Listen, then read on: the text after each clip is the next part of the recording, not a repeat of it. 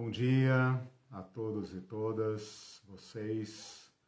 Sejam todos bem-vindos, todas bem-vindas a mais uma transmissão da, da página Teologia Pé no Chão e também do canal do YouTube Pé no Chão. Esse é o curso de Apocalipse Pé no Chão. Aqui é tudo pé no chão. Oi, É, é uma abordagem, a Irene está aqui para fazer a participação no chat. Ah, conforme o nosso costume, né? Vocês ah, que participam da aula já sabem como funciona. Eu vou fazendo a exposição do conteúdo e a Irene vai interagindo ali com vocês, respondendo as perguntas, os comentários. Aquilo que a gente não conseguir responder na hora, eu respondo depois, porque às vezes não, não dá tempo. A minha equipe técnica é composta de uma pessoa só e às vezes ainda o equipamento dá problema, então eh, vamos, va- vamos andando. Minha palavra inicial é que Deus console, abençoe, fortaleça, renove cada um de vocês. Sabemos que são tempos difíceis, a tragédia toca a todos, parece que não há como evitar. A cada semana as famílias sofrem perdas e essas perdas são irreparáveis e nós teremos que conviver com elas nesse, nesse tempo difícil. A gente procura eh, solidariedade, né? E nem sempre encontra solidariedade em pessoas, solidariedade na sociedade, solidariedade nos grupos, solidariedade no governo, né? E todas essas instâncias vão fracassando ou decepcionando muitas vezes. Então, isso torna a situação ainda mais difícil. Né? Nós estamos aqui para sermos uma voz dissonante a tudo isso, uma voz de uma voz evangélica, evangélica no sentido do evangelho de Jesus Cristo, uma teimosia em nos mantermos encarnados, por isso pé no chão, né? no chão da história. Esse é o nosso chão e é aqui e nele que nós vamos viver o Evangelho. Meus queridos e queridas, ah, nós estamos tratando, nós estamos numa sessão agora chamada Introdução ao Apocalipse. Como eu tenho falado, a introdução trata daqueles temas do entorno do livro, né? A gente não entra ah, ah, no conteúdo do livro propriamente, mas a gente ah, pesquisa e elabora todas as informações que podem nos ajudar a compreender melhor o livro.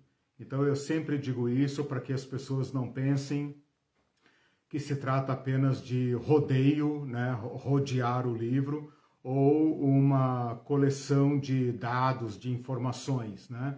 Todas essas informações ah, ah, caminham para um objetivo. O objetivo é iluminar mais e melhor o conteúdo do livro.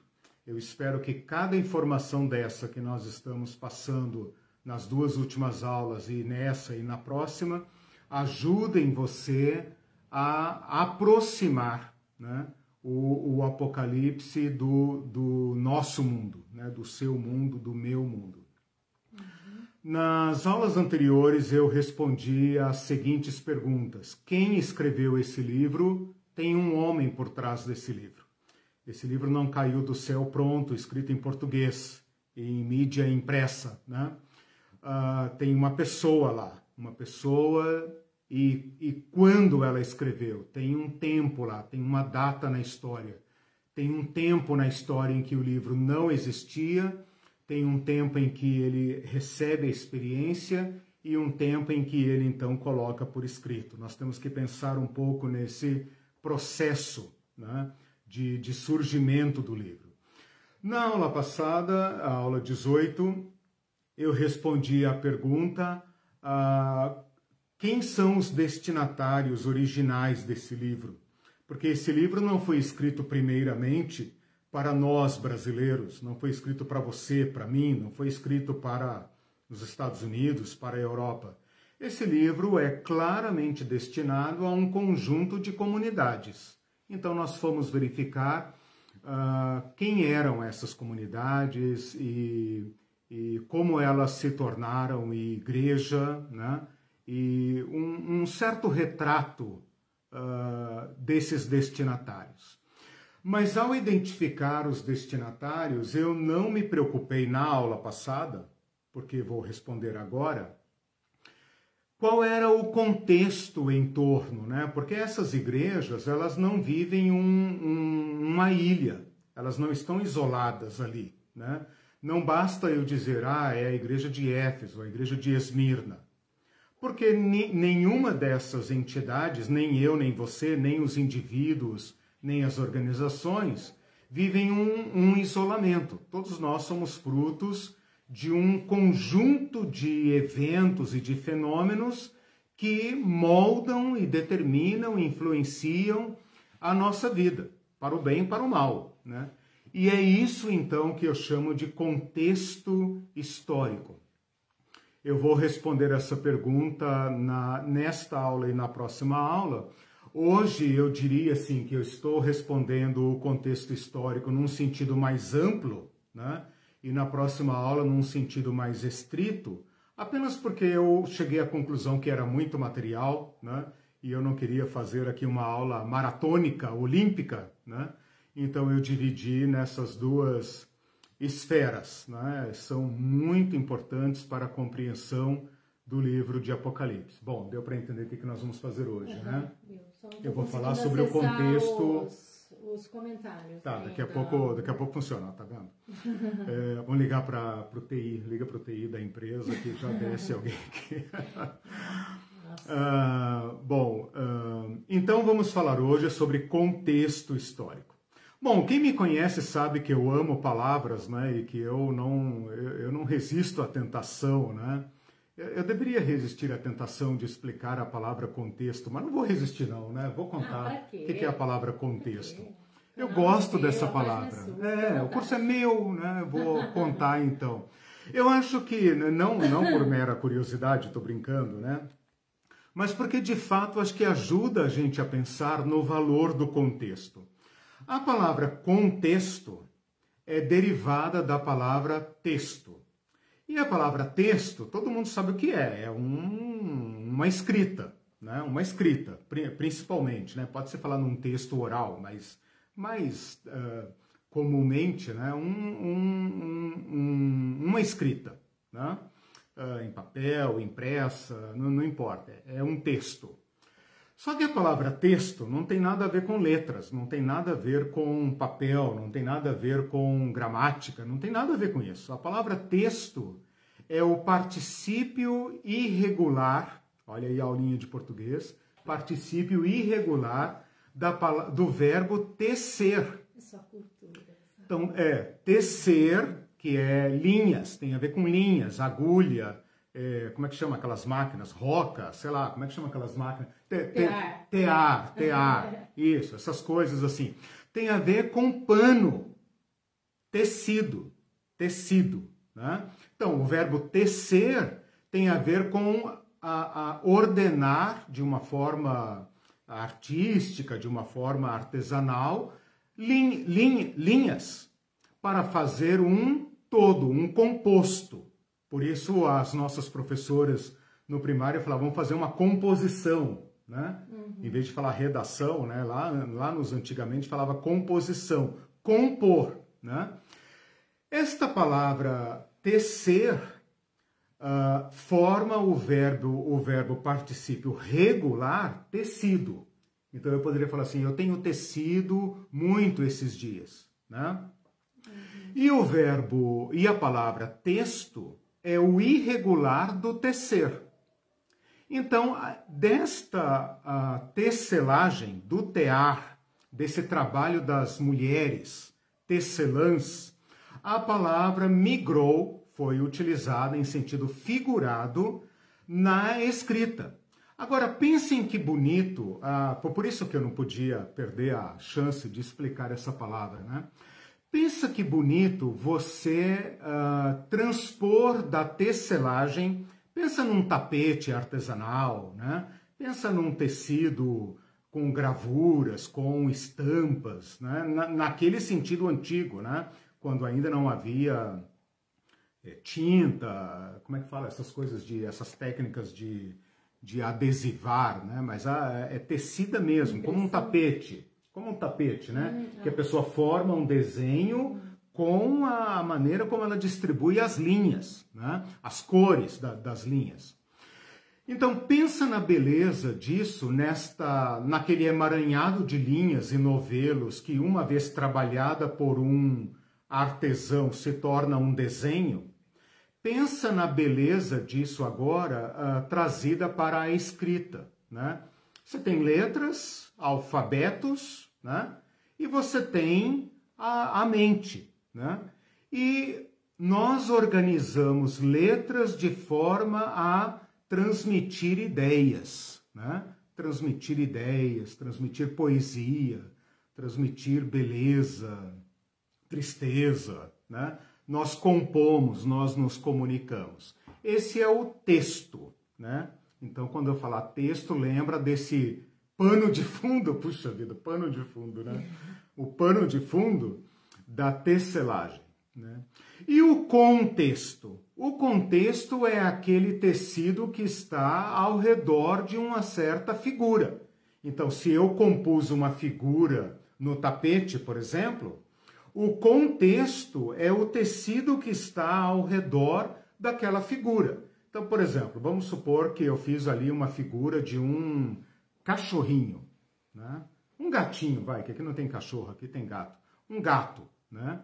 Mas esse gato está junto com o, o todo do tecido. Então, isso é o contexto. Com isto, por isso que as pessoas falam tanto assim, né? Outro dia até alguém repetiu aqui, né? Texto fora de contexto. Porque nós temos que pensar na, numa redação, a redação ela tem lógica, a escrita tem lógica, na medida em que você vai consultando o seu todo, né? Então eu não posso tirar, por exemplo, um texto do seu contexto. Por quê? Porque o contexto compõe o sentido daquele texto. Quando eu venho agora, nessa aula de hoje, falar de contexto histórico, eu levei a palavra para mais longe ainda, porque agora eu já não estou falando uh, do, do texto, de uma escrita. É claro que a história pode ser uh, colocada por escrito. Né? Mas antes de ser colocada por escrito, ela é um evento, ela é o, o fato em si. Né? O, que, o que nós podemos concluir dessa introdução etimológica, conceitual?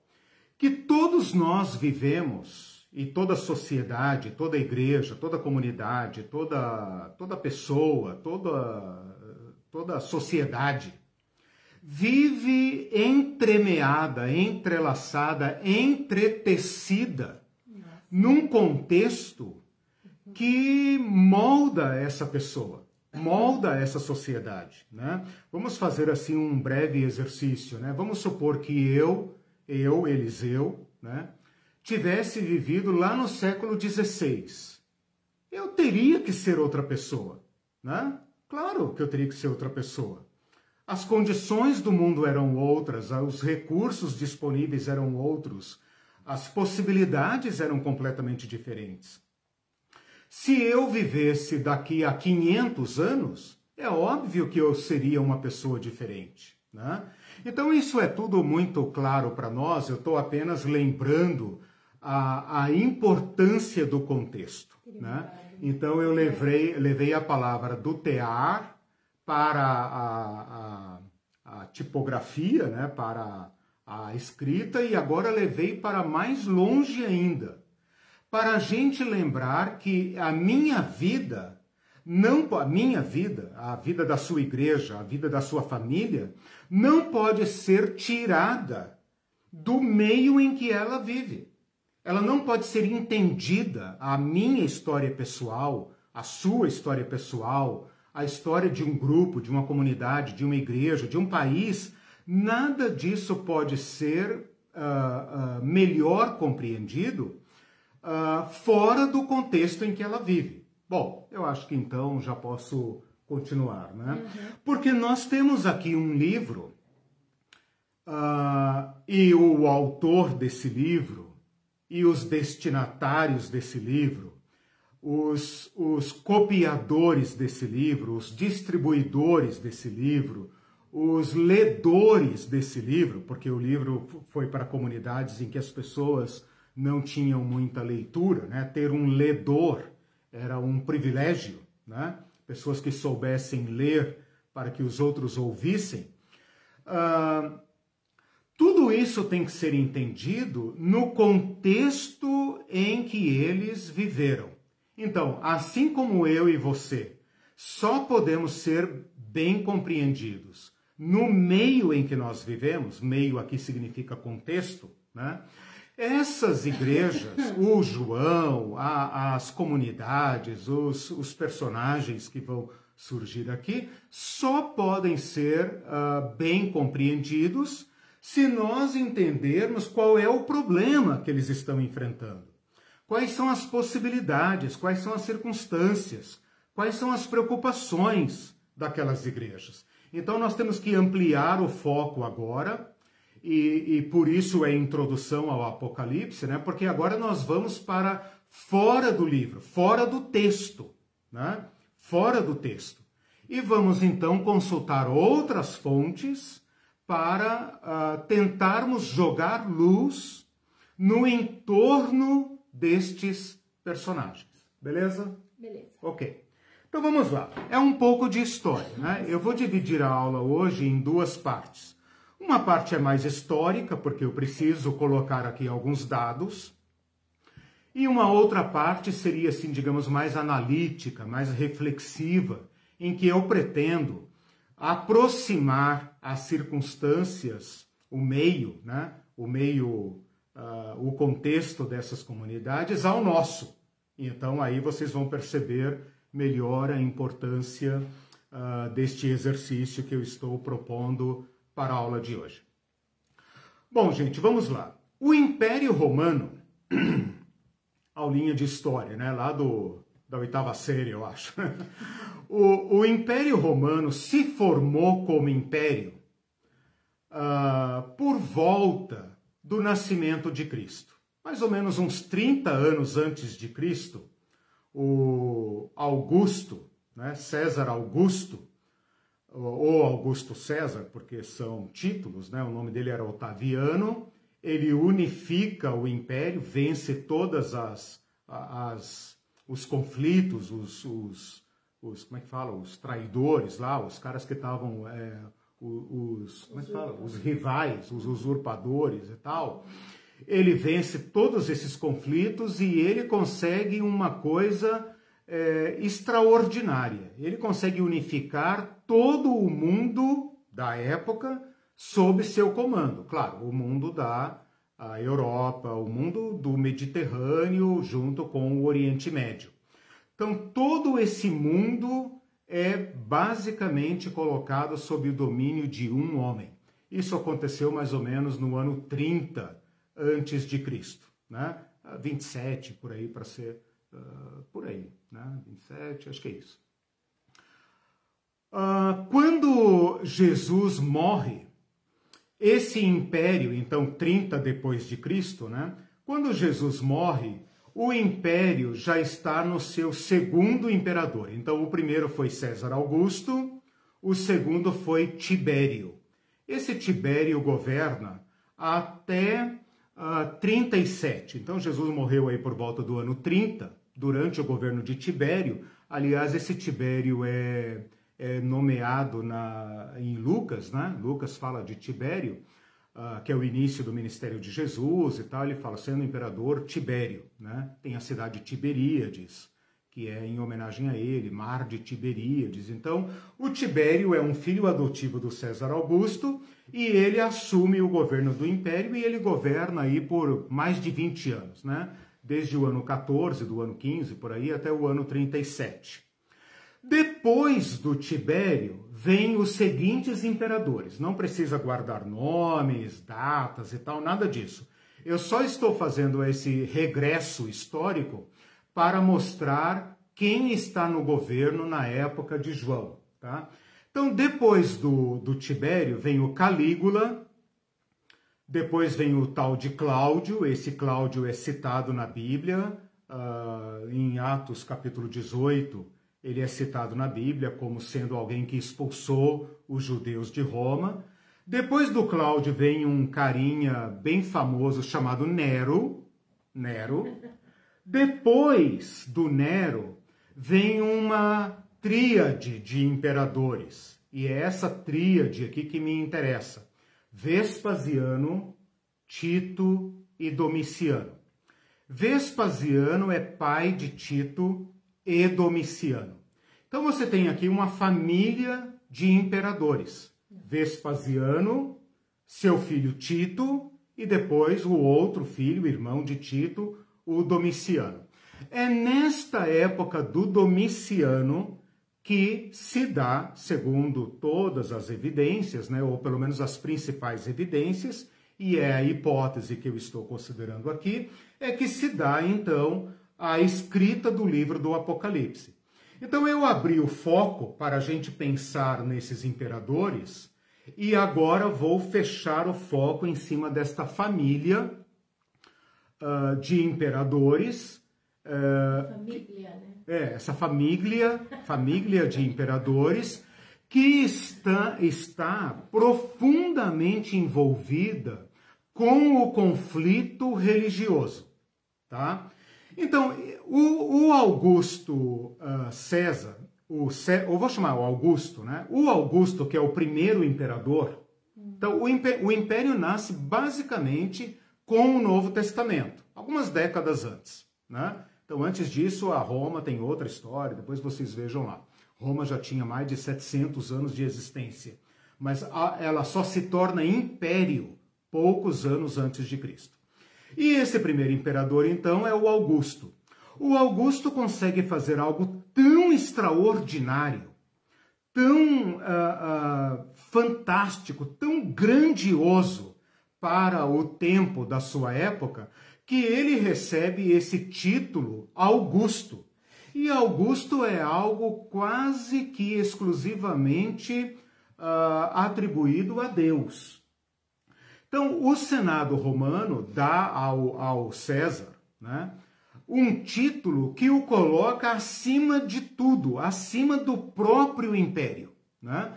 E aqui nasce um fenômeno em Roma, isso é inédito em Roma, aqui nasce um fenômeno do imperador divino.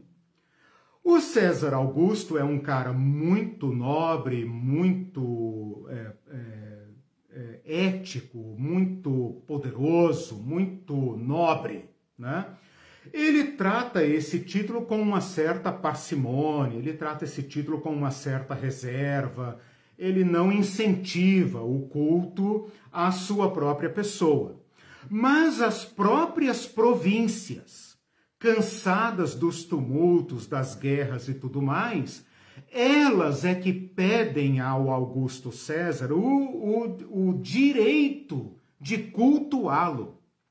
E então, nas províncias orientais, Oriente Médio, Ásia Menor, Síria, ali no Oriente Médio, onde esse hábito já havia, né? se você lembrar, por exemplo, de Antíoco Epifânio, eu já falei dele aqui em algumas aulas uh, em teologia da generosidade e tal, né? Procurem depois Antíoco Epifânio. A palavra Epifânio significa manifestação de Deus, né? Então, no Oriente, isso já era de certa forma comum, era a forma mais elaborada de fundamentar o exercício do poder imperial. Lembra do Nabucodonosor na Bíblia, que fez uma estátua de si mesmo e obrigou os povos a adorá-lo. Então, no Oriente Médio, isso já era de certa forma comum. Essas províncias do Oriente incentivam a prática do culto ao imperador. E o César Augusto meio que assim, olha, gente, deixa disso e tal, não sei o quê, mas percebe a importância deste culto à sua imagem para pacificação do império para dar unidade ao império. Era uma questão política, então. Era uma questão. Então, é até um pouco difícil, é boa essa pergunta, porque eu quero explorar isso na segunda parte Ah, da aula. tá. Não, não, mas é importante. A Irene perguntou: é uma questão política? Olha só. Nós vivemos num mundo em que não há divisão de poderes. Não há divisão de esferas de atuação. Não há poder ah, ah, fundamentado na lei. Não há Estado de direito. Por mais que Roma tenha inovado imensamente no direito, né? O César Augusto, ele assume um poder acima de todos os demais poderes, acima do Senado, ele, ele cumula para si o título de, ah, ah, como é que fala? É, sumo pontífice, então esse título que o Papa usa até hoje era um título do sacerdote romano, então havia uma divisão de poderes, né? O sacerdote era o responsável pela religião. O César Augusto assume esse título. E ele passa a assumir, então, uma, uma divindade de fato. Embora ele não tenha levado isso muito a- ao extremo, mas ele assume um papel, né? Ele, ele não evita que isso aconteça.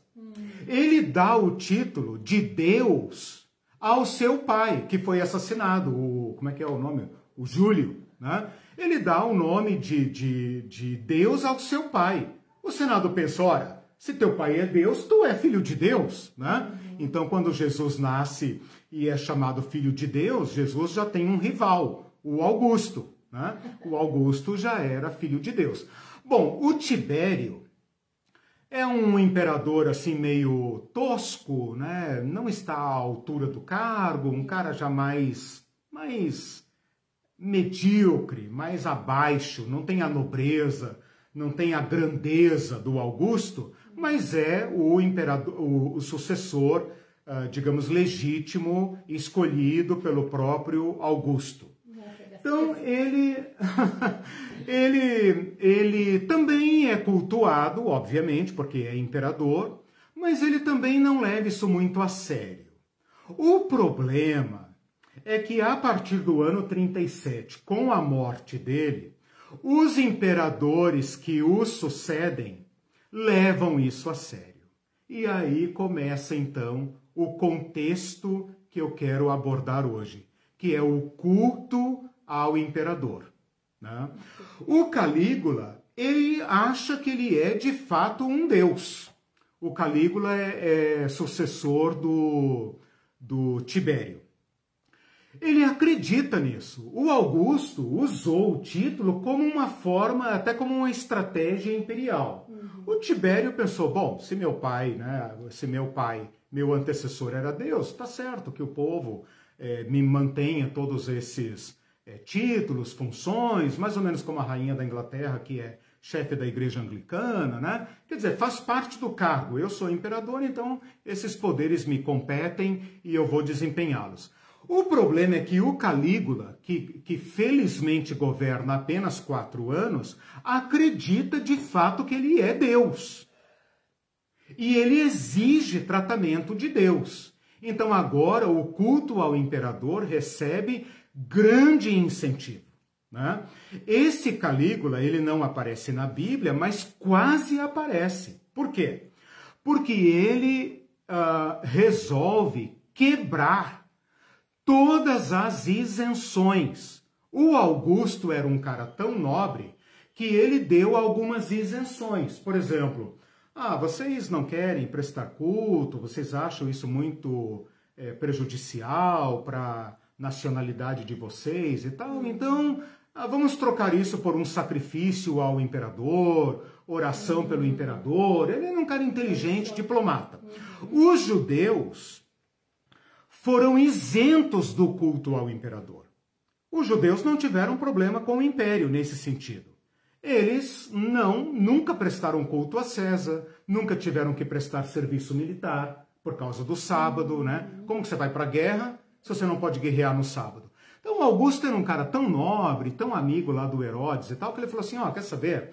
Vamos fazer o seguinte, façam sacrifícios no templo em homenagem ao imperador, orações pelo imperador, e tá tudo certo. O Calígula chegou ao seguinte: espera aí, cara. Se eu sou Deus, então esse povo serve a quem? Cadê meu sacrifício? Exatamente, cadê meu sacrifício? E que outro Deus esse povo acha que pode servir que não a mim? Então ele ordena a construção de uma estátua dele dentro do templo de Jerusalém. E ele manda fazer, manda fazer. Por sorte, o governador da província, lá da, da Síria, enrola, enrola, negocia, faz corpo mole, etc, etc o Calígula queria matá-lo. O Calígula mandou ele se suicidar. Mandou ele próprio cumprir a pena de morte contra esse governador, que eu não lembro o nome agora. Então, por sorte, o Calígula morre e a estátua não é colocada e esse cara se sente livre da sentença e não se mata. O sucessor dele, o Cláudio, é também um homem fraco, ah, um banana, um bananinha, né? Não tem a grandeza, nem a nobreza, nem a astúcia. É um imperador fraco, ele governa aí de 41 a 54, mas ele não consegue manter a, a, a força do império, o respeito do império, e ele acaba sendo uh, uh, morto pela própria mulher, a tal da Agripina o matou. Ele não consegue fazer nada e, por fim, eles têm medo de que o império comece a esfacelar se o imperador for fraco. Então, ela própria uh, mata seu marido em favor do seu filho Nero. Né? E o Nero, então, assume. E o Nero, ele governa de 54 a 68. Né? O Nero, ele é um cara que, durante um certo período, em que ele é tutoriado por filósofos e tal, né?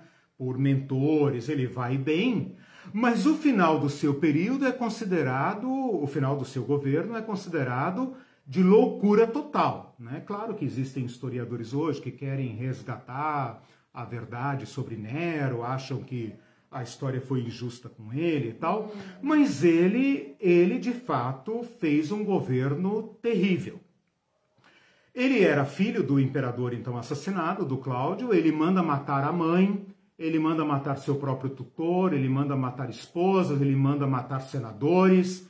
Ele desencadeia a primeira grande perseguição contra os cristãos, porque os cristãos uh, criavam agitações e os cristãos não tinham a simpatia dos povos do império.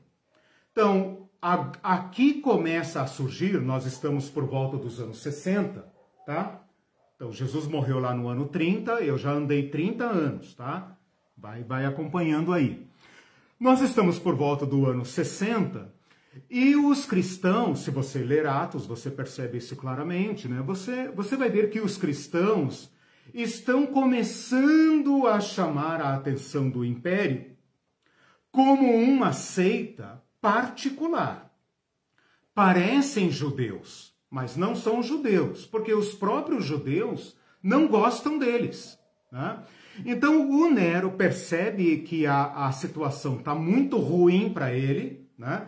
ele está sendo acusado, ele está sendo. É, é, ele está correndo risco de perder o governo por causa das trapalhadas e da, da sua crueldade, né? E ele então resolve uh, descarregar essa ira contra os cristãos e, de certa forma, canalizar o ódio, a culpa, a raiva né, do, da sociedade uh, contra os cristãos. E então acredita-se que foi nesse período que Pedro e Paulo morreram. Também no ano 66, as conexões que eu estou fazendo aqui, né? Eu estou falando que Nero vai até 68. Em 66 começa a guerra na Judéia.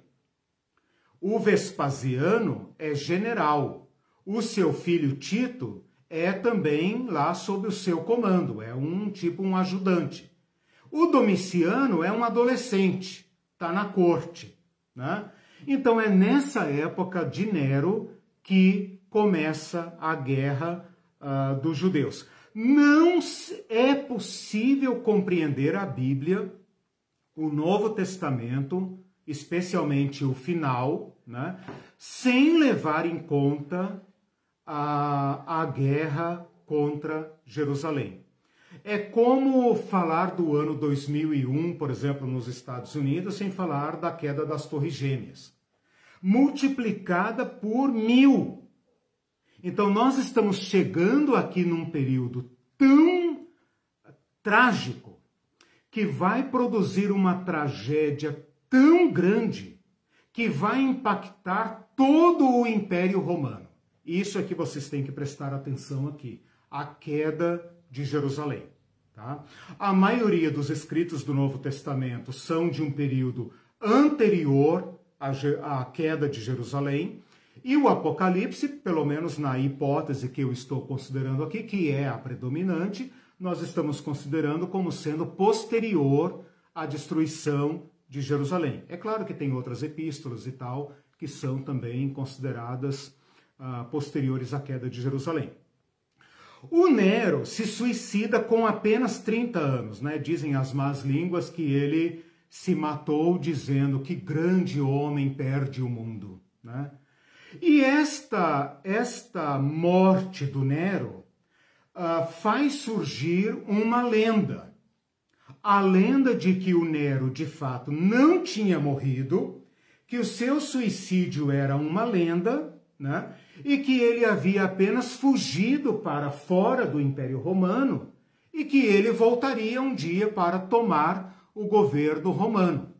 E essa lenda é chamada de Nero redivivo. Algo mais ou menos como o sebastianismo, que movimentou a história de Portugal na época das grandes navegações e, de certa forma, afetou também o Brasil. Né? Depois, se você tiver curiosidade, procura lá no Google Sebastianismo. Né? Essa história do rei que morre muito jovem e em torno dele surgem lendas dizendo: não, ele não morreu, ele fugiu. Tem gente que acredita que o Elvis Presley né, é, não morreu, que John, John Lennon não, que o Hitler, por exemplo, não morreu, está escondido em algum lugar. Né? Então, esse tipo de teoria faz parte desse período em que nós vamos tratar agora o Apocalipse. Tá? Então, quando João falar uma besta que foi ferida de morte e depois ela volta, lá no capítulo 13, ela volta, sua ferida foi curada e ela volta, o pano de fundo é a lenda do Nero redivivo. Né? Então, sem esse conhecimento de contexto, você não consegue entender o texto, ok? Então, isso é importante. Bom, quando Nero morre, acontece aquilo que todo mundo tinha medo desde a época de Augusto.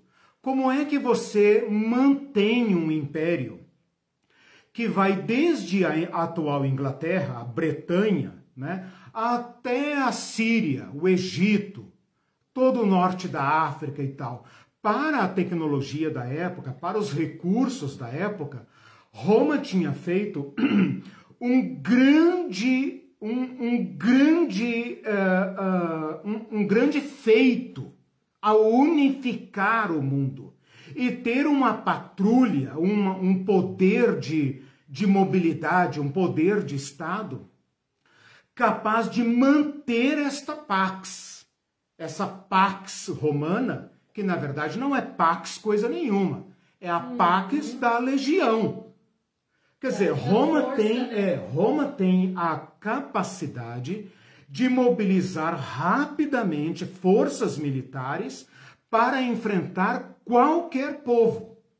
Mas quando Nero morre, existe uma rebelião então lá em Jerusalém que está dando trabalho. É um Zé Povico, é uma merreca de um povo. Jerusalém está lá nos Quibrobó, né? Lá na beira do império. Nada, né? lá, é, lá na fronteira com a Síria, um povo considerado pelo romano ridículo, um povo baixo, um povo desprezível. Tipo, ah, deixa essa encrenca aí, não se meta com judeu, isso daí é uma encrenca, Né? Então, mas o problema é que a guerra está custando muito. Seria mais ou menos como uh, o Talibã enfrentando os Estados Unidos, né? E aquilo que era para ser esmagado em duas semanas vai virando um ano, dois, três. Você pensa, cara, por que, que uma bruta de uma potência dessa não consegue acabar com uma guerrilha idiota de um Zé Polvico lá dos cafundó do mundo? Né? Essa guerra vai ficando séria e não cede. Ela dura quatro anos. E os judeus não, não cedem. Então é um negócio absurdo que está irritando Roma, num período em que Roma está com uma crise interna. E qual é o grande medo aqui? Ora, vai que os gauleses, né? Lembra dos gauleses lá do Asterix, né? Vai que essa moda pega. Vai que essa moda pega e os caras aproveitam que Nero morreu. A guerra tem legiões ocupadas lá no Oriente Médio e os caras resolvem botar para quebrar. Então, o ano de 69, que é o ano seguinte à, à, à morte de Nero, é um ano dramático para Roma. Porque eles colocam três imperadores no lugar e eles não conseguem ficar. Parece a Argentina aqui, né, nos anos, acho que 2000, né, é, que em um mês teve três presidentes, né, alguma coisa mais ou menos assim. Uh, é chamado o ano dos quatro imperadores. Quando uh, os romanos, o Senado, as autoridades do império percebem que a situação ficou crítica, o que, que eles fazem? Eles recorrem a Jerusalém e mandam buscar o chefe da guerra, porque o cara estava em alta, ele estava dando a, ao mundo uma, a, uma exibição de força do império. Então, este cara tinha moral para assumir o império. Então, aqui nós temos uma conexão do Império Romano com o mundo judeu muito importante. O chefe da guerra, lá de Jerusalém, lembra que a guerra começou em 66, o chefe da guerra vai sai do, das trincheiras de Jerusalém direto para Roma e se torna imperador, o Vespasiano. Então aqui nós temos uma conexão direta de Jerusalém com o Império Romano. E quem que ele coloca no seu lugar para ganhar a guerra lá para ele? Seu filho né? Não poderia confiar em nenhum outro. Vai que esse outro se engraça, né? E quer também disputar o governo. Porque esse Vespasiano não é filho de Nero, não é filho do Augusto, ele tem um parentesco de nobre, né? Ele é um cara que se fez, mas ele não é um cara que tem direito ao, ao trono. Ele recebe o trono porque ele demonstrou força, ele demonstrou a capacidade de esmagar rebeliões. Então, Vespasiano sai direto da batalha de Jerusalém para Roma e chegando lá, pacifica o império, é um cara eficiente para as necessidades romanas, ele consegue estabilizar o império, consegue conquistar uh, uh, uh, o Senado, ele consegue é, destruir seus adversários e ele consegue de novo então unificar o império. Esse Vespasiano governa bem, governa por cerca de uh, 10 anos, 11 anos, até 79 e não morre assassinado, né? Morre de velhice, morre normal. Então o Vespasiano é, digamos, um segundo Augusto certo? Ele é, um, ele é o início de uma segunda dinastia de imperadores. Ele uh, tenta de tudo pacificar o povo. Logo que ele assume o governo no ano 70, o seu filho arrasa com Jerusalém. Então, o Tito arrasa com Jerusalém porque ele precisa prestar serviços ao seu pai.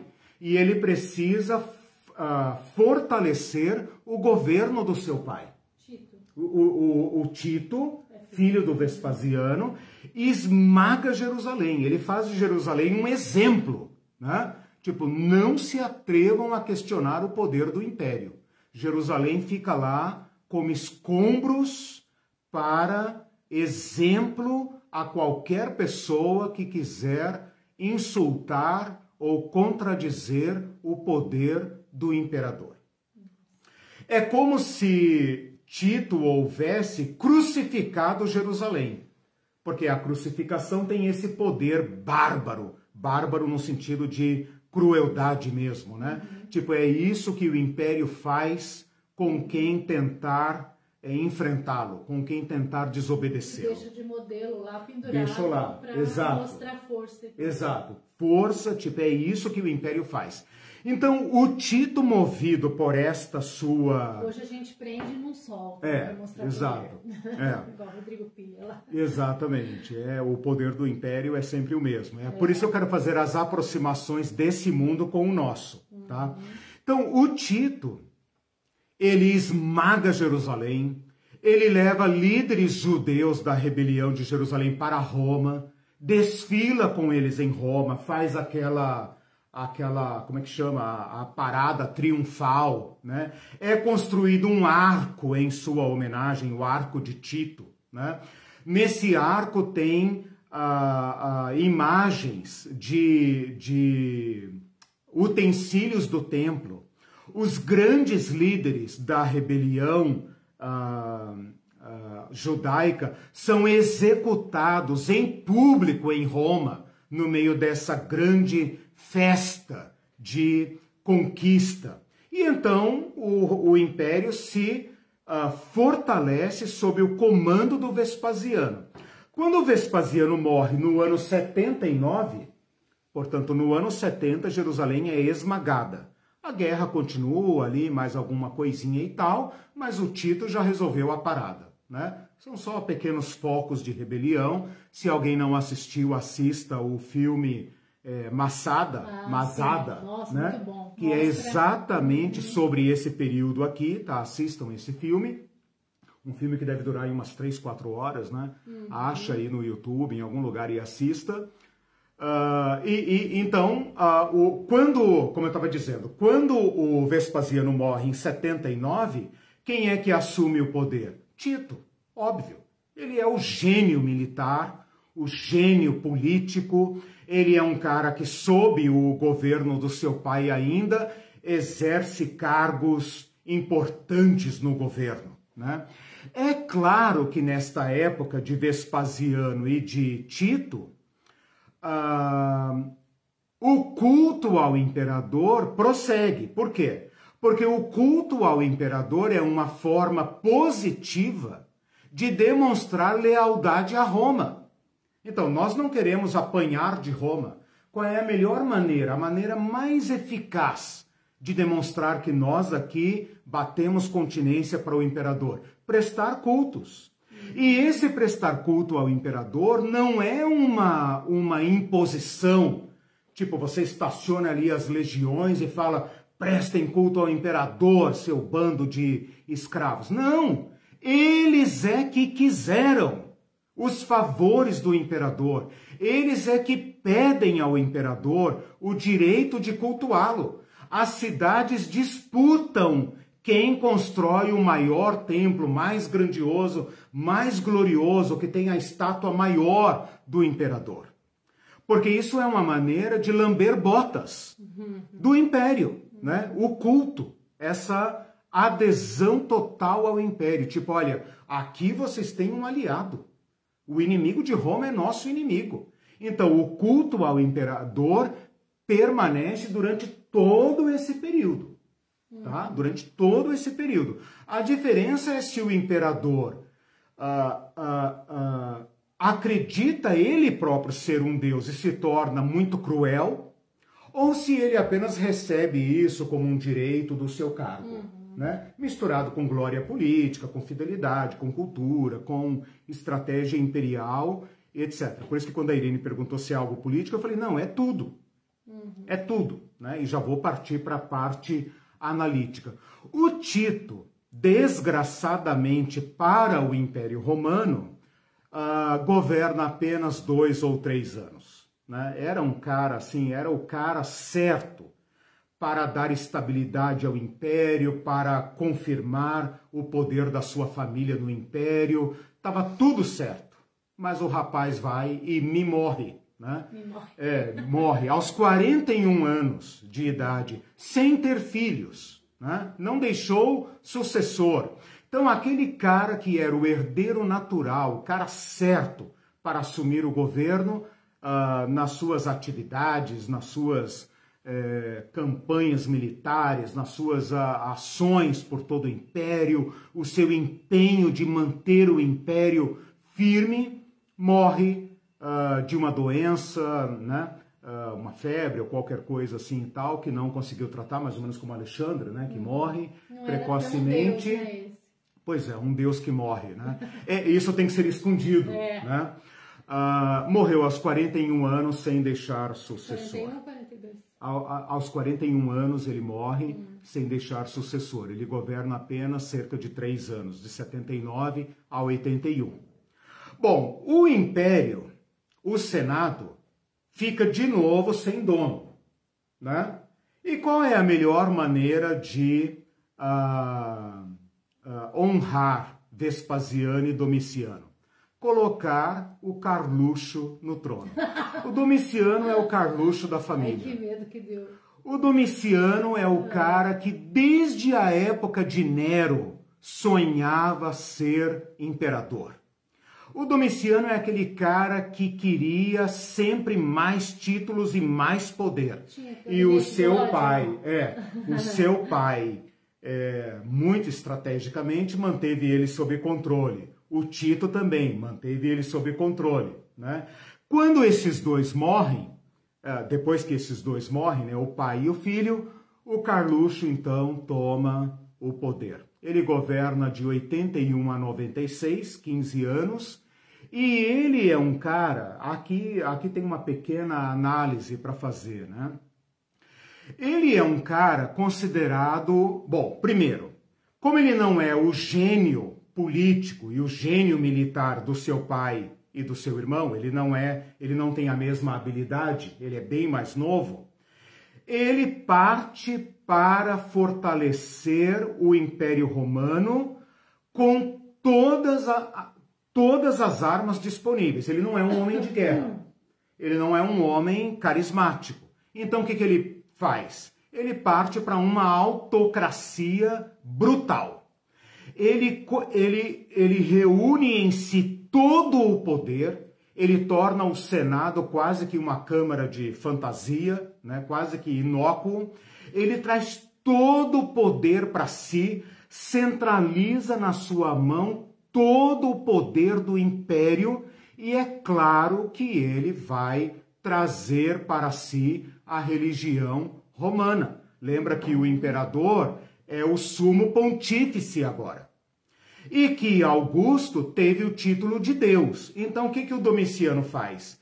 Ele constrói templos ao seu pai, Vespasiano, ele constrói templos a Tito, seu irmão, e ele acredita ser Deus, o próximo da fila, né? E ele exige tratamento divino. É a única forma. Pensem comigo, se coloquem no lugar dele, né? O cara é fraco. Não tem respeito, não tem carisma, não tem ah, genialidade nenhuma. O que, que ele tem que fazer? Ele tem que apelar, né? Ele tem que criar a ficção do poder. Ele tem que fazer as pessoas acreditarem que ele é superior. E ele trabalha arduamente para isso. Ah, segundo alguns historiadores, ele exige ser chamado de Senhor e Deus nosso, ele exige ser chamado de Deus em carne, Deus presente, ele exige ser chamado nosso Mestre e Deus. E esses títulos divinos constam nas moedas do seu tempo. Lembra quando Jesus fala lá no templo: me deem aí uma moeda. O que, que está escrito aí? César. Né? De quem é essa imagem? César. Então, as moedas, hoje não, né? Hoje dinheiro virou vendaval. Mas naquela época, o dinheiro era uma forma de poder imperial. Você vai usar a minha moeda. Todas as vezes que você pegar a minha moeda, você está prestando culto ao imperador, porque ali está escrito nosso Deus, nosso Senhor, Filho de Deus, ok? Então, o, Domici o Domiciano não tem alternativas a não ser uh, uh, fazer, promover um avivamento do culto imperial, de toda a tradição da religião romana, cultuar seus antepassados, especialmente o Vespasiano e o Tito, e promover o culto a si mesmo. Oba, quando os lambibotas, quando os lambibotas percebem qual é a jogada do imperador, o que, que eles fazem? Opa, adorar o imperador pega bem na fita. O que, que eles fazem? Começam a construir templos e imagens ao imperador. Onde é que vai ser construído um mega templo de Salomão ao, ao Domiciano? Em Éfeso, Nossa. em Pérgamo, em Sardes, né? que o Apocalipse vai dizer é aí que Satã habita. Eu conheço o teu lugar, né? É aí é onde Satã tem o seu trono. Eu sei disso. Vocês vão sofrer, eu sei disso. Então é maravilhoso que o Apocalipse chame o templo dedicado ao besta do Domiciano de trono de Satã. Olha a subversividade dessa, desse texto, uhum. né? sem dar nome aos bois, né? mas falando o português claro. É um o Cristo né? dizendo: Eu estive aí, uhum. eu fui crucificado por essas bestas, e eu sei onde vocês estão, mas não tenham medo, eu venci. A chave da morte não é César que faz assim ou assim, sou eu que tenho, né? E eu garanto vida aos que me seguirem, né? Então é, tem uma mensagem aqui nessa história fantástica, uhum. né? Bom, esse Domiciano totalmente despercebido na leitura, claro, se você não conhecer esse contexto. Exatamente. Uhum. O Domiciano ele é tão, uh, ele leva isso tão a sério que ele acaba sendo assassinado dentro do próprio uh, palácio. Então aí vocês veem a loucura do poder, uh, da, da, idolatria, né? porque é disso que trata. Vocês veem o, o, o, a tragédia da idolatria. Né? Quando eu falo que o reino dessa besta que está aí vai cair, eu não estou profetizando nada. Eu não estou profetizando nada, né? Eu simplesmente estou lendo os dados uhum. e a leitura crítica, profética que a Bíblia faz a todas as bestas do mundo, uhum. da história. Uhum. Eles vão cair. Eles estão lidando com poderes que não conseguirão sustentar e a face deles será diabólica. Toda idolatria vai manifestar sua face diabólica. E essa então vai ser a tragédia do Domiciano. O Domiciano morre no ano 96, provavelmente depois que o livro de Apocalipse já tinha sido escrito.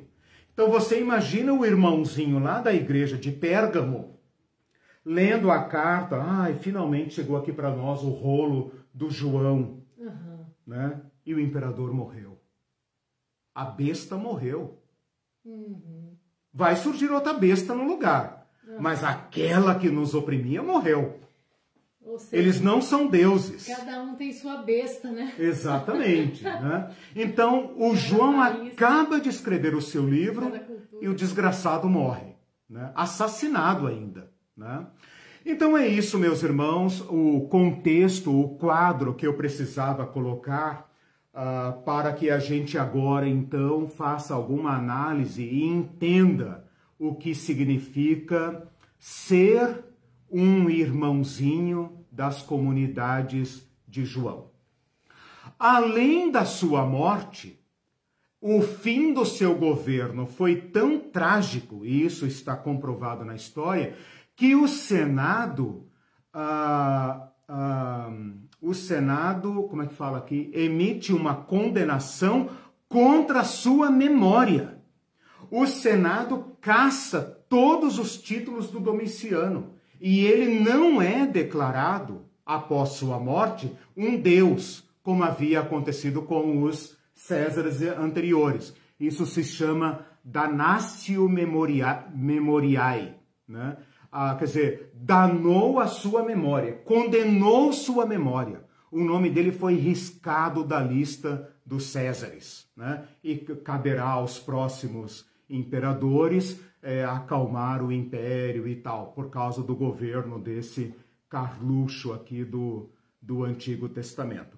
O que eu queria fazer agora, na sequência, vou dar um tempinho, é, meditar um pouco com vocês. Então eu encerrei a parte histórica, mas eu gostaria que a gente pensasse um pouco sobre o que significaria ser cristão nesse contexto. Uhum. O que significaria esse assédio para prestar culto ao imperador? Uhum. Quais as implicações disso? E qual a, quais as implicações de recusar culto ao imperador. Quais são as implicações práticas para a vida cotidiana do homem, da mulher, do velho, do jovem, das crianças cristãs aqui? Isso é que nós temos que pensar. Né? Na próxima aula, eu quero tratar um pouco melhor sobre a destruição de Jerusalém, porque aqui eu tratei apenas no que tange a Roma, né? O grande trunfo que foi para Roma a queda de Jerusalém. Uh, eu quero tratar disso depois uh, no seu impacto mais uh, nos conflitos entre os judeus e os cristãos, porque isso também afeta diretamente o, a leitura do Apocalipse. O que, que eu estava falando? Bom, na próxima aula, então, eu vou tratar mais dessas questões. Mas aqui, na questão política, quais as implicações? Uhum. O, que, o, que, o que implicava? Essa gente, é só, sabe, é só ir lá na praça, só isso. Entende? É só, não, não é não tem gente com metralhadora dizendo, adora isso, seu babaca, senão eu te mato e tal, né? Não, é uma coisa bem mais sutil, bem mais velada. Tipo, olha, esse cara, esse cara não é dos nossos, né? Esse cara não reza a nossa cartilha. Quais as implicações disso? Aí eu acho que nós vamos nos identificar muito, né? Aí nós vamos entender o que significa fidelidade a uma ideologia e o que significa fidelidade a Jesus Cristo. Como a idolatria está presente no nosso mundo, numa forma muito mais sofisticada. Né? Uhum. Uma forma muito mais sofisticada, exigindo nosso culto. E aí acho que nós conseguimos unir os, os chões, né? Uhum. unir os chãos aqui o chão deles e o nosso. Uhum. Aí acho que o Apocalipse vai dizer muito para nós. É, você está falando o tempo todo sobre isso e eu fiquei pensando o tempo todo que você está falando dessa parte histórica sobre como a religião é usada politicamente. Claro. Né? Apesar de não haver essa separação entre as Com esferas, certeza. como hoje há, mas a gente vê que hoje também ah, essas certeza. esferas existe uma manipulação de modo que a religião coisas, é perfeita para é, isso. A religião serve para unificar de certa forma é. essas coisas e isso serve bem à população, né, ao povo, aos cidadãos. Com certeza. E Faz aí, um jogo, aí, né? Ela é, cumpre um papel. É. Moralismo, moralidade Exato. e toda essa coisa que é usada. E a a Marinês uhum. falou que você quer fazer uma comparação, uhum. né? Daí ela, é engraçado que a gente tava, começou a assistir ontem o conto da Aya, se você puder hum. comentar. Ah, sim. Porque aqui é a transformação né, do Estado no conto da Aya, né? É, é a transformação do, do, do Estado uhum. em um Estado religioso, né? É. Estão com todas as suas como é que eu vou dizer, os fundamentalismos que se tornam uma é, loucura. A religião como instrumento de poder, de dominação. De poder, uhum. é. E até para resolver um problema que era uhum. da esterilidade, né? Uhum. Então começa a, então a, resumindo as mulheres, uhum. as mulheres que eram férteis uhum. foram escolhidas, uhum. é, despedidas das suas uhum. famílias, dos seus filhos, uhum. para ir servir as famílias ricas uhum. da elite, uhum. né? Para resolver um problema de esterilidade do país, né? No caso. E tudo isso, qual foi a base? A religião. A religião e a Bíblia. A né? interpretação. E os estupros eram feitos lendo versículos. Quem não assistiu, é, assista, é uma inglês, recomendação. Handmaid's Tale e em português o Conto da Aya. Conto né? da Aya. É o mesmo. Uhum. E um, a, a, é, é meio, o que é assim uhum. assustador é você ver, uhum. por exemplo, os estupros sendo, acontecendo com base uhum. bíblica e a presença da uhum. esposa junto, né? Então é um. É, transformado um, em, em, em, cerimônia né, religiosa, é. mas a, a, eu acho que o que une aqui esse ambiente e essa história. E, e, e criticando o nosso meio, né? Sim. É o uso da religião como instrumento de controle, Isso. de poder. É. Aqui no Império Romano, né? Aqui no Império Romano isso é muito claro. O problema do nosso chão, do nosso mundo, é que isso hoje para nós, bom, agora aqui no Brasil nem é tão dissimulado, né? Mas normalmente no nosso mundo moderno isso é dissimulado, né? Nós tivemos um encontro com um teólogo no domingo, no sábado passado, falando sobre capitalismo e religião, e ele falando para nós claramente, né? O capitalismo é uma religião, uhum. ele não é apenas um sistema econômico, ele é uma religião. Tem seus uhum. ídolos, seus templos, suas liturgias, suas exclusões, entendeu? Ele é uma religião. Né? Uhum. Perguntas, o, comentários? Sim, o, o Mindu tinha uhum. falado é, da época ainda de Vespasiano, uhum. né? Uhum. Morreu como nossos ditadores, de velhice, sem serem incomodados. Isso. Aqui ainda são respeitados em igrejas, homenageados no Congresso isso. e viram nome de ruas e escolas. Isso. E a gente tem que conviver com isso, pacificamente, né? Nós As placas somos idolatrados. das ruas são idolatrados. Né? Aí depois quando quebram placa de rua, ah, baderneiro, é. né? Mas é, é muito revoltante Sim. conviver com pessoas que destruíram o Brasil, que, Sim. né, na nossa cultura. Monumentos e tudo mais. Sim, monumentos, exatamente. exatamente. Monumentos, é, uma, é um culto da violência. Né? Uhum. O, o Mindu ainda disse, a besta cairá, mas o que uhum. fazer com as bestinhas beatas? É, é, essa é uma questão muito interessante que eu quero falar agora aqui na, na análise, mas é, vamos dialogando, né? Uhum. É, uma coisa importante para a gente pensar é o seguinte: se você já estudou, se vocês né, já estudaram um pouco do Apocalipse, tem interesse e tal, é bem provável que você tenha em mente um certo quadro uhum. uh, da perseguição, da violência contra os cristãos que eram queimados, eh, decapitados, eh, jogados nas arenas e tal. Então, na, a nossa cabeça reduz essa realidade a, um, a uma certa caricatura uh, extrema.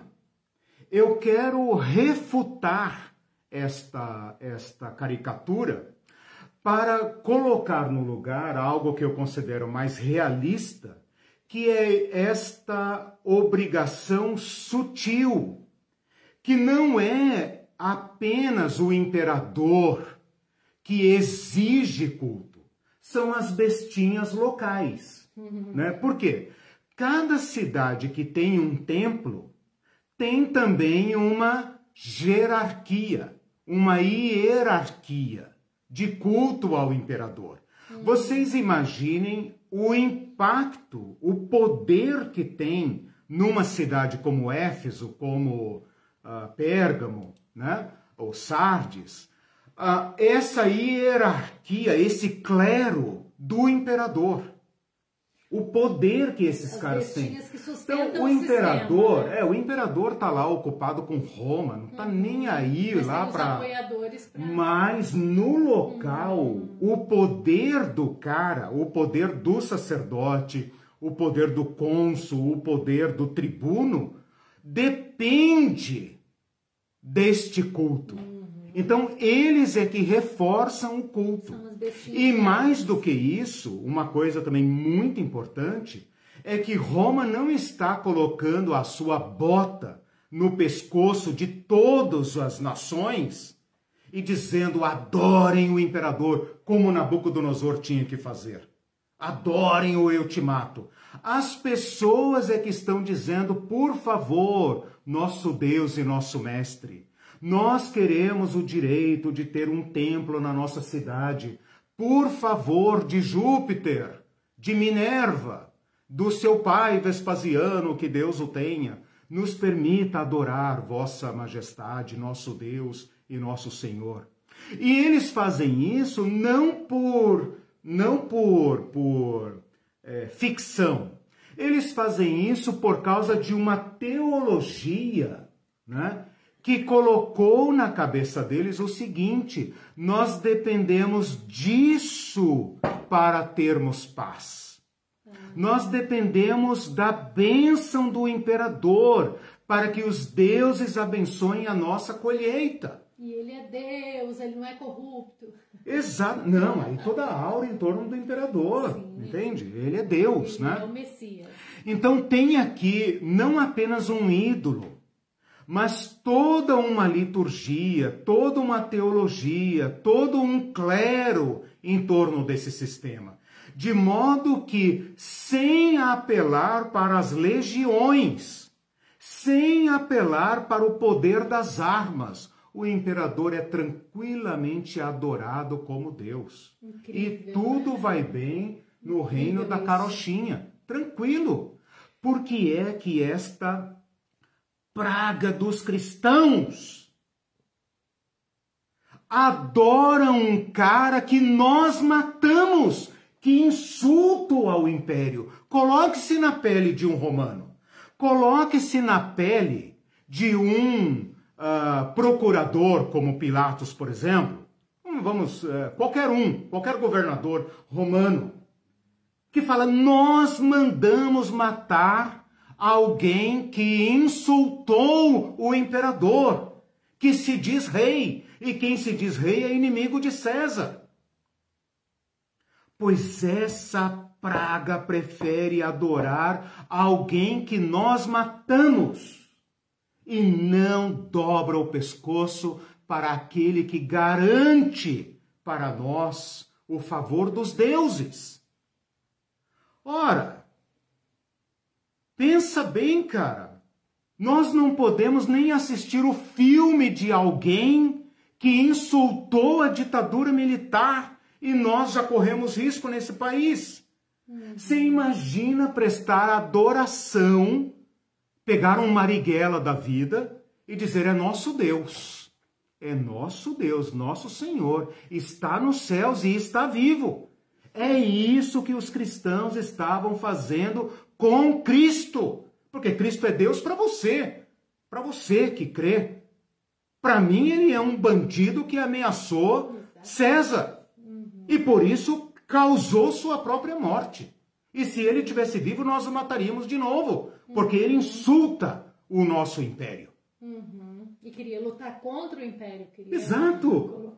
E a morte dele é justa.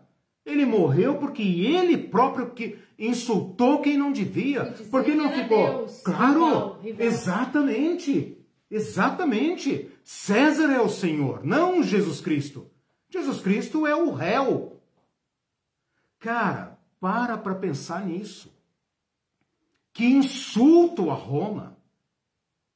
Mas é um povo bom. Bom, não tem igual. É um povo bom.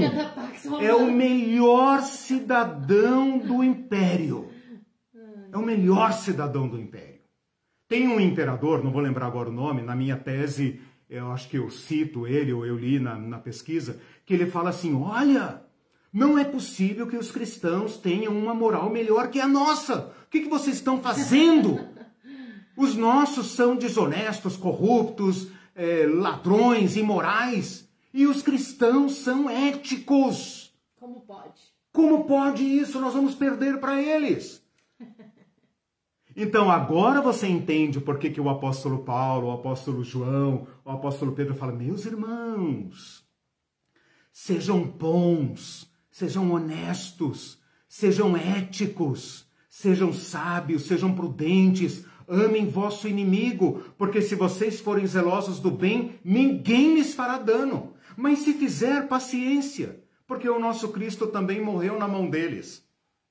O nosso Cristo, lembra que Cristo falou ah, se fizeram isso com lenho verde, que, que farão a vocês também. Se tivessem me ouvido, ouviriam vocês. Se tivessem, ah, ah, como não me ouviram, também não ouvirão vocês. Não se assustem, não se assustem, porque Cristo negou culto ao império.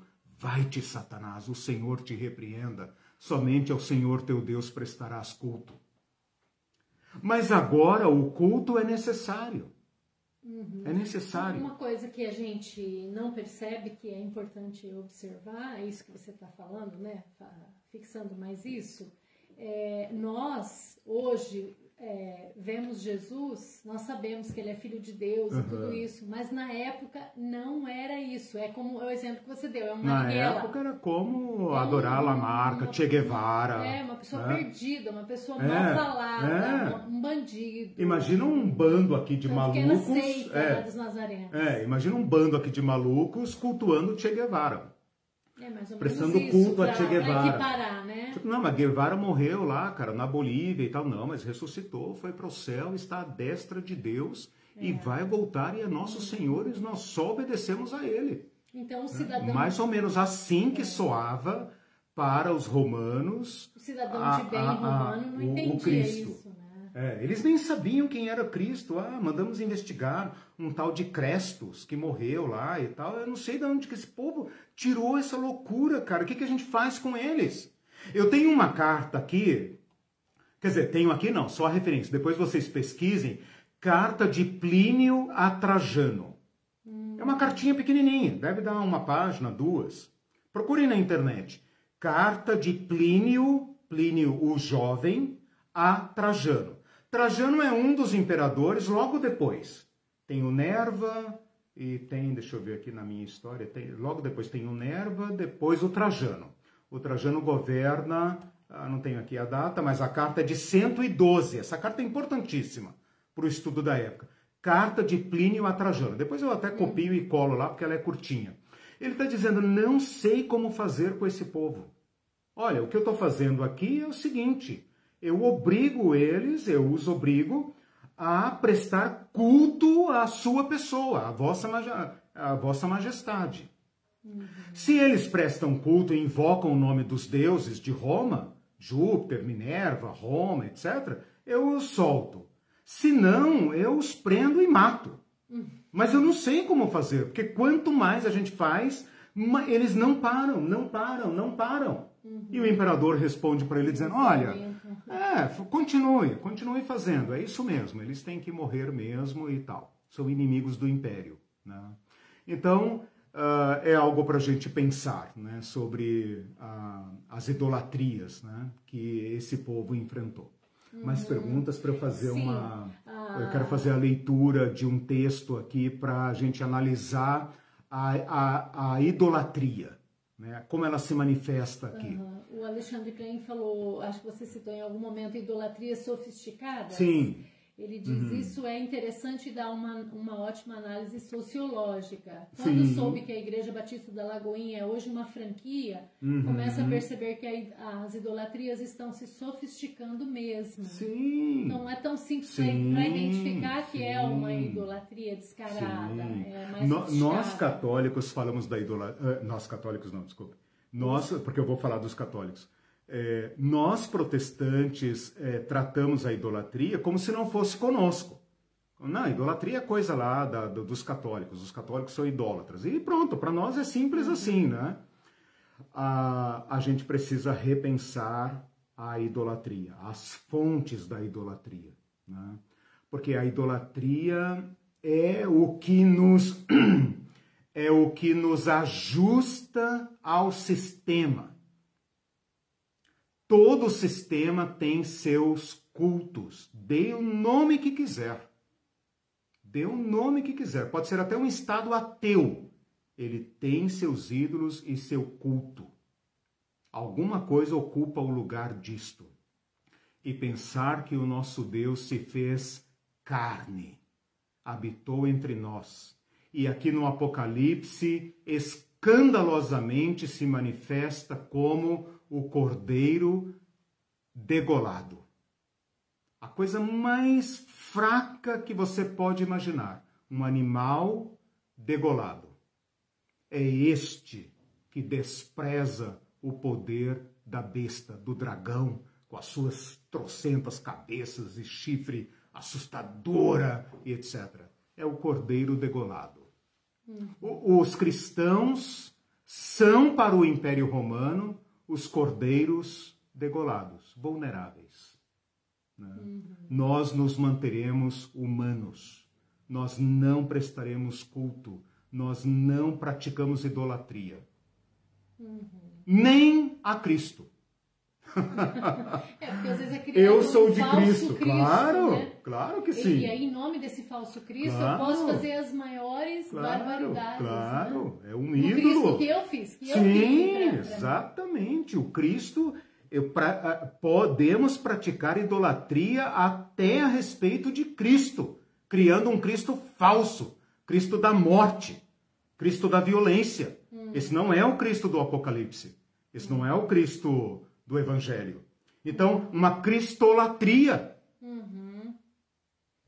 Que a gente já está criando Cristo. Isso que, é sofisticado. Que permite matar, claro, que permite achar claro, que, o bandido bom claro. é morto. Eu criei o Cristo à minha é, imagem e semelhança. é o Cristo que dá a vida, é o Cristo claro, que mata. O Cristo que justifica. E, justifica a morte. Né? Exatamente. Então, Isso é, é, uma idolatria contra Cristo. É o Cristo que serve a nossa, a, a, a nós mesmos. Sim, né? Aos claro. nossos, às nossas próprias crenças e princípios. Né? Claro. Por isso a gente pode, né, a gente, eu digo, as igrejas podem abraçar o capiroto sem escândalo. Exatamente. Ninguém se choca com isso. Uhum. Né? Fazem acordos com a besta na maior tranquilidade, porque se identificam, o Cristo deles é o Cristo da besta, é o anticristo. Uhum. Isso é cristolatria.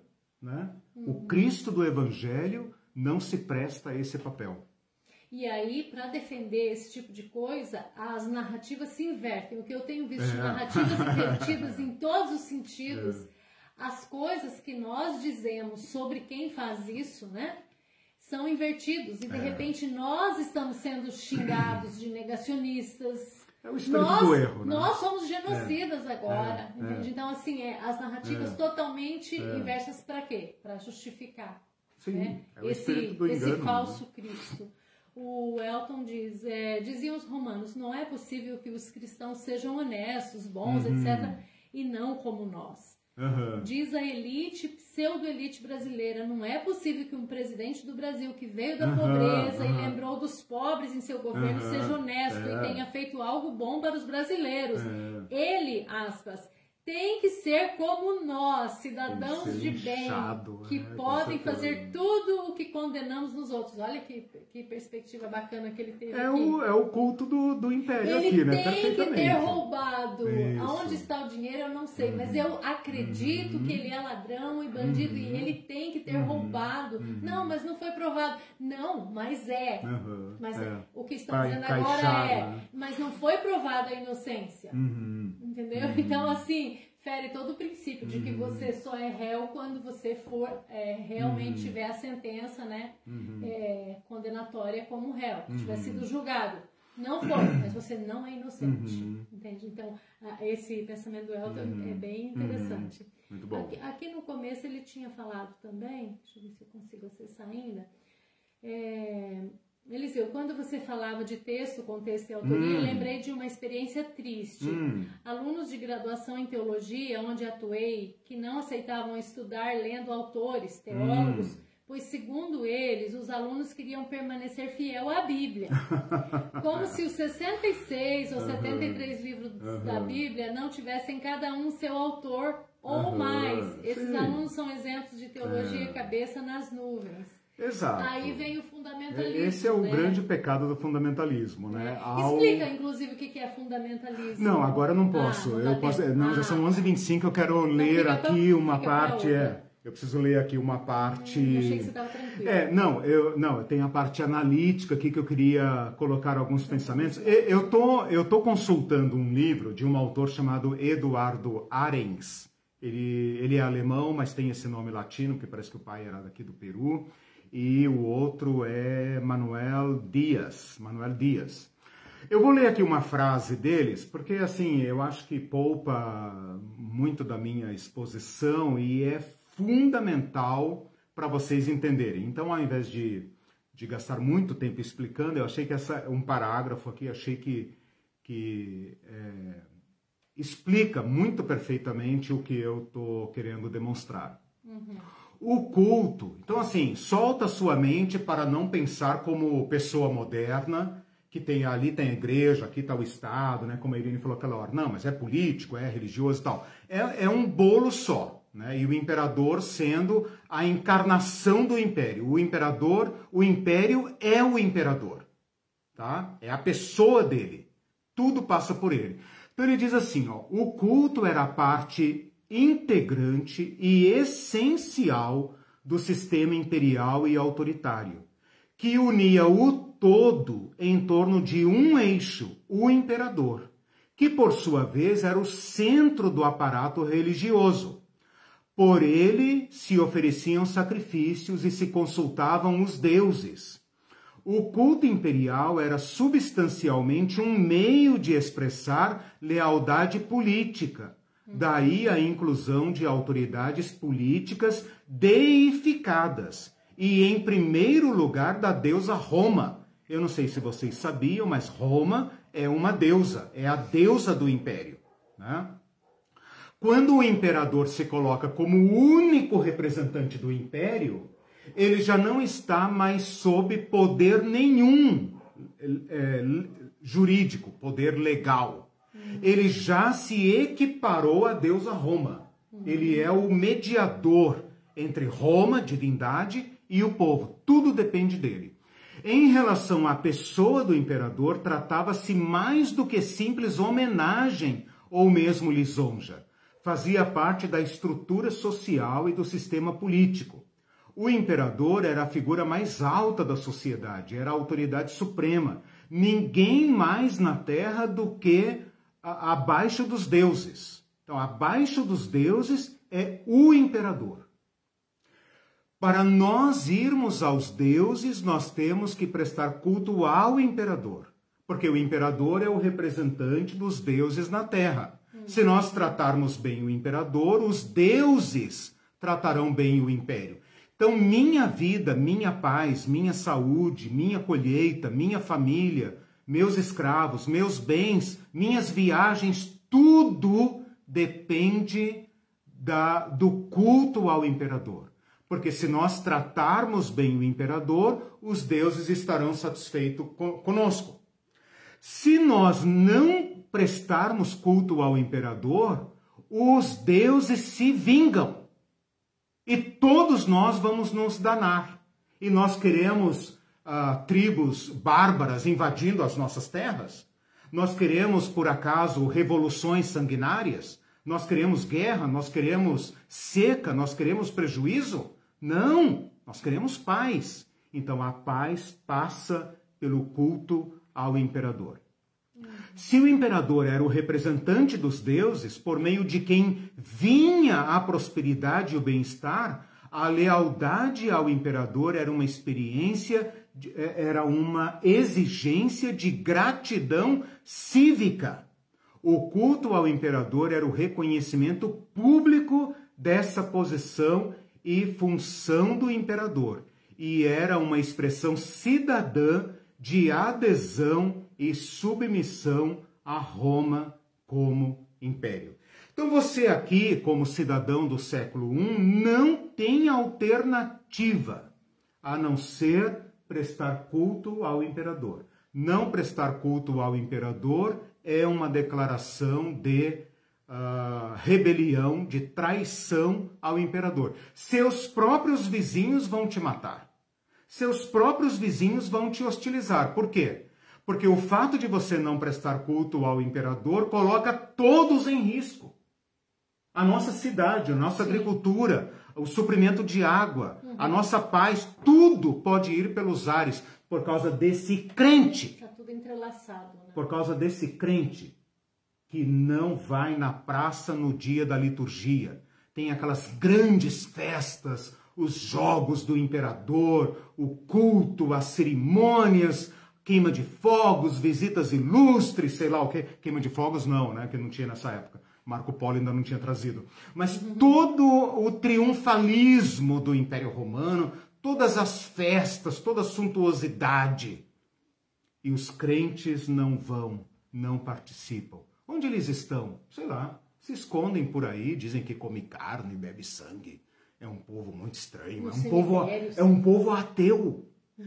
Você não vê o Deus deles, é um povo ateu. Esse povo é inimigo do império.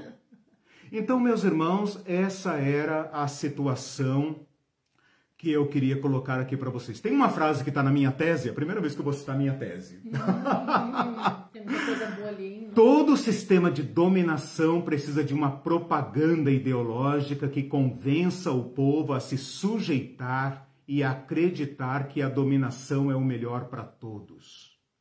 Como esse sistema é apenas uma aparência, quer dizer, o império é uma ficção, a paz é uma ficção, tudo é uma ficção, a realidade é uma, é uma, uh, uma invasão e exploração, esse é o fato.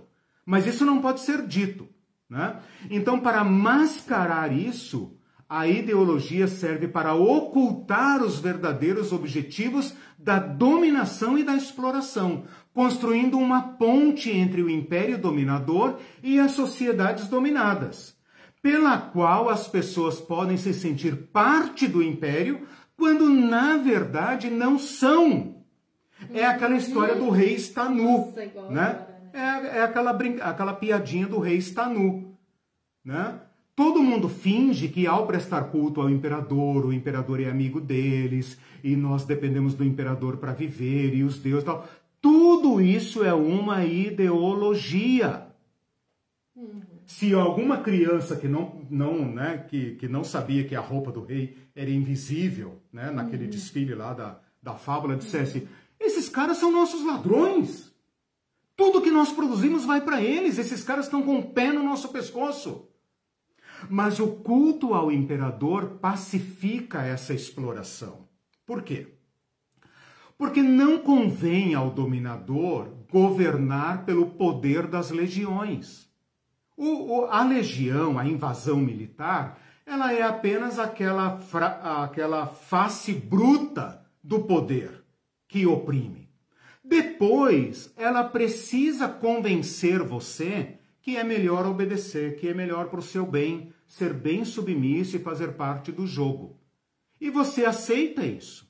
E você pratica isso, como no conto das aias. Né? Uhum. Você pratica isso e tal, e você se torna um multiplicador do sistema ao ponto de você próprio se tornar um opressor daquele que proclama sua liberdade. Uhum. Os cristãos estão aqui como se, se eles pudessem dizer ao imperador, eles diriam o seguinte: eles diriam, nós pagaremos nossos impostos, nós praticaremos comércio justo, nós teremos misericórdia dos pobres, nós cuidaremos dos doentes, nós produziremos riqueza, nós obedeceremos à paz e à ordem, tudo, tudo que competir à paz da nossa cidade, mas culto somente a um, ao Deus Todo-Poderoso.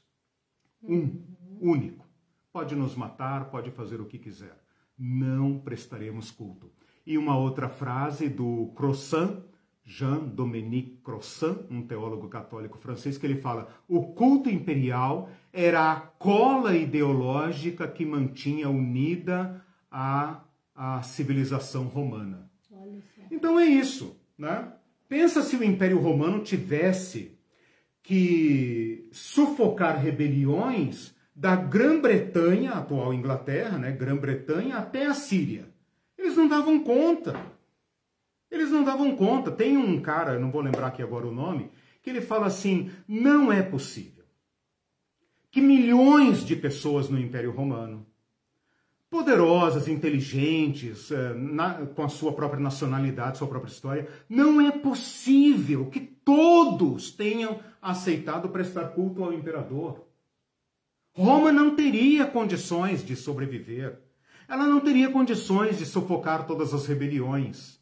Mas o culto ao imperador unificou tudo isso e fez todos aqueles povos dominados e explorados acreditarem que para o seu próprio bem, aquele desgraçado lá de Roma, um Calígula, um Nero, esses loucos, insanos, Domiciano, precisavam ser adorados como a própria divindade. E os cristãos disseram: não.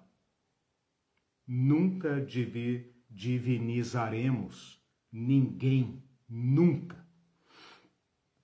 Esse é o, o status que eu queria colocar aqui para vocês entenderem assim muito sucintamente ah, o problema em torno do, do Império Romano. Né? Eu tenho aqui uma uhum. data que no ano, quer ver, no ano, uh, no ano 90, Apocalipse foi escrito em 95, né? Supostamente, porque Domiciano morre em 96. No ano 90, a cidade de Éfeso tornou-se sede de um templo a Domiciano e no interior dele tinha uma estátua de 7 metros de altura. Você imagina o que isso implicou para a igreja? Né? A cidade comemorando o fato de agora ser uma cidade abençoada pelo próprio Deus na terra e o impacto disso e para a igreja. A agricultura, né? É. E o crente que planta, e o crente que colhe, ah, e o crente que vende. Que mora lá em Que mora lá. Que é excelente vizinho e cidadão. Uhum. Excelente. Uhum. Na casa dele todos podem ter a, a acolhida, todos os doentes são curados, todos os famintos recebem pão. Excelente! Roma não pode suportar isso, porque esta autonomia este amor coloca em risco toda a ficção do império, toda a teologia do império. Então ela tem que extirpar. E o Jesus degolado, o Jesus crucificado, ele fala aqui: eu sei, eu sei, eu sei que aí onde vocês moram é a sede de Satã. Eu sei, Satã tem uma estátua aí de sete metros, eu sei. É isso. Perguntas, comentários? Sim, vários. Estamos atrasados? É, sim, é verdade. É uma coisa só que, que hum. não foi citado, mas que talvez uhum. fica para depois, é que é, por não obedecer esse, esse, essa ordem de culto ao, uhum. ao César, houve consequências para os Sim, Deus, eu né? vou falar disso gente... na próxima ah, okay, aula. Okay, okay. Hoje eu falei mais dessa questão ampla, né? que envolve todo o Apocalipse. Certo. Sem culto ao imperador, você não entende o Apocalipse. Então é fundamental. Né? Eu dei aqui apenas uma pincelada, pesquise é. melhor sobre isso. As consequências ficam para é. a próxima aula. Mas um ponto Sempre muito importante, um ponto muito importante, não pense numa situação extrema. Se você pensar apenas no Coliseu lá, do, né, do, do, do é, da, coisa bárbara, filmes, você pensa assim, ah, que coisa, é, que coisa ridícula, ai meu Deus, parece estar custo do imperador, que coisa mais retrógrada, né? Não, tem que pensar nessa idolatria sofisticada, que uhum. abrange todas as áreas da vida aí nós vamos encontrar o mesmo chão. Que uhum. nós também vivemos numa sociedade profundamente idolátrica. Sim. Que existem igrejas idolátricas, e não são os católicos. Uhum. E que existe uma teologia que nos acomoda a esse estado de coisas. Exatamente. Para que você não se insurja, para que você nunca questione, para que você obedeça sem contestar. Se você se insurgir contra os poderes que nos matam, você estará se insurgindo contra o próprio Deus. Né? Existe toda uma teologia para te conectar a esse império diabólico. Né? E o Apocalipse está aqui para romper isso, para dizer: não, não. Seremos o melhor brasileiro, a melhor brasileira. Mas culto não. E nós temos que identificar onde é que o culto está sendo prestado na nossa sociedade? Onde que os pobres estão sendo mortos para que o império sobreviva? Né? Okay. Aí que está a questão. A, a, Tatiana falou sobre idolatria e disse: uhum. não existe fascismo sem idolatria. Isso. Onde há genocídio, discurso Isso. de ódio, negacionismo Isso. sobre fatos, Exato. que até o cego vê, aí tem idolatria clara que, de quem apoia o executivo. Exato. O e... Deus do Bolsonaro é uma idolatria, né? Deus acima de todos. Exatamente. Esse Deus que eles colocaram acima de todos é um ídolo. o Brasil, o Brasil acima, de todos também é um ídolo. Uhum, é um ídolo, é o ídolo da pátria, fascismo, tem toda a razão, Exatamente. isso mesmo. A Judite está dizendo, talvez o meu comentário não tenha hum. nada a ver. Essa última palavra do dominador fez-me uhum. lembrar do tempo que falavam que o Brasil é do jeito que é, porque foi colonizado pelo pior de outras nações, inclusive é. por causa da África, é. diferente é. dos Estados Unidos, é. que foram colonizados por ingleses. É. é. Eu tive um professor Tácito da Gama, Leite Filho, que a riqueza da, é, que dizia uhum. né, que a riqueza da Europa devia-se ao roubo da África e de outras colônias como claro, o Brasil. Certeza. Nós falamos um pouco Isso disso é na, né? Claro. na, nas, nas, primeiras aulas sobre nas últimas aí hum. sobre colonização, né? Sim. Sim. É, é, aqui da América Latina, isso, né? Isso, sobre teologia latino-americana. Isso. Ah, a Malu, muito bem colocado, Eliseu, aprendendo muito com vocês. Uh, o Israel está perguntando, e hum. nesse contexto de ideologia hum. que você expressa na sua é, tese, a fé é. devocional não é o principal combustível social? Falo como sociologista. A fé devocional, repete, a fé devocional. A fé devocional não é a principal combustível social? Não sei se ele quer dizer a fé é, cristã. É, a, a, fé, fé a fé pode ser apropriada uh, para essa finalidade. E, e, aliás, é, é, o melhor combustível. É, o que nós já comentamos aqui, que ele não pegou ainda né? da aula. ah, acho. tá. O melhor combustível. Depois eu leio, leio lá, a gente dialoga melhor. Mas a religião é o melhor instrumento de dominação. Não uhum. tenha dúvida disso. Né? Ah, o José Márcio diz: aceita que dói menos. KKK. Uhum. É, foi o texto áureo da vitória de Bolsonaro. Aceita os 500 mortos que dói menos. Isso. Ele aplicou né, nos 500 é, mortos. Exato. As vítimas que estão aí, né? Uhum. Deixa eu ver se tem. Aí ele perguntou, ele início, uhum. os imperadores se declaravam deuses, uhum. eu disse que sim. Sim, tá. A, a Marinês fez uma pergunta, uhum. mas eu não sei o que ela. Uhum. É como explicar Depois isso. Aí eu, perguntei o quê, no, aí chat, disse o que eu não respondi que eu vejo lá. Cristolatria. Ah, tá. É... é, talvez porque eu falei que às vezes até o nosso culto a Cristo pode ser idolátrico. Isso. Né? É nesse sentido. Uhum, okay. Se o Cristo que nós estamos servindo não é o Cristo do Evangelho, então ele é um pseudo-Cristo, um falso Cristo. Uhum. E nesse sentido, o serviço a esse Cristo é uma idolatria. Quer dizer, esse Cristo uh, uh, cumpre o mesmo papel de um ídolo. Né? O Cristo, uh, nós temos que nos identificar com o Cristo do Evangelho, o Cristo que se fez carne e habitou entre nós. Uhum. Jesus falou que viriam outros em seu nome. Então há falsos cristos. Né? Por isso, hoje, é, o Klein, aquela hora, falou sobre a, a, a idolatria sofisticada. Né? É, nós estamos caminhando para uma, uma, uma idolatria de altíssimo nível. Por isso é interessante pensar no capitalismo como, como religião. Né? Uhum. Né? Essa tese é antiga, é. né? tem mais de 100 anos. Interessante é que a gente pensa, ah, quando fala em idolatria, a gente pensa mais na, nos santos da Igreja Católica. Isso, por isso né? que eu estou dizendo, os então, cristãos... tem que tirar essa ideia, isso, tem que ampliar essa isso. ideia e ampliar para essa ideia de falso Cristo que está sendo colocado e falso cristianismo. Nós né? pensamos, sim, tudo então, aí é falso, é pseudo. Ponto, eu até luto uhum. nas redes falando, uhum. não esse termo evangélico é lindo Sim. e eu quero dizer que eu sou evangélica. A maioria não se diz mais evangélico, Exato, né? porque tem vergonha, né? Sim. Outro dia até uhum. comparei com símbolos uhum. da, das, uhum. da nossa, das patrióticos, né? Uhum. Porque todo mundo tem vergonha dos uhum. símbolos e a gente tem vergonha de dizer que é uhum. evangélico porque a religião foi se, a, sequestrada. O, o cristianismo foi sequestrado. Né? Exatamente. Né?